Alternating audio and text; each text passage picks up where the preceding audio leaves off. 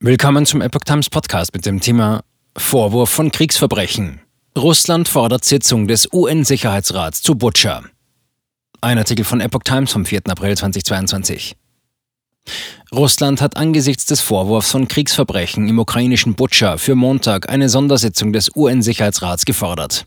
Moskau habe die Sitzung wegen der abscheulichen Provokationen ukrainischer Radikaler beantragt, erklärte der stellvertretende russische UN-Botschafter Dmitri Poljanski am Sonntag auf Twitter. Die russische Armee hatte sich kürzlich aus der Region um die ukrainische Hauptstadt Kiew zurückgezogen. Im Vorort Butscha wurden anschließend nach Angaben der ukrainischen Behörden hunderte Leichen von Zivilisten gefunden. Die Bilder und Videos aus dem Ort lösten international Entsetzen aus. Bundeskanzler Olaf Scholz und weitere westliche Vertreter warfen Moskau Kriegsverbrechen vor. Moskau dementierte die Tötung von Zivilisten durch russische Soldaten in Butscha.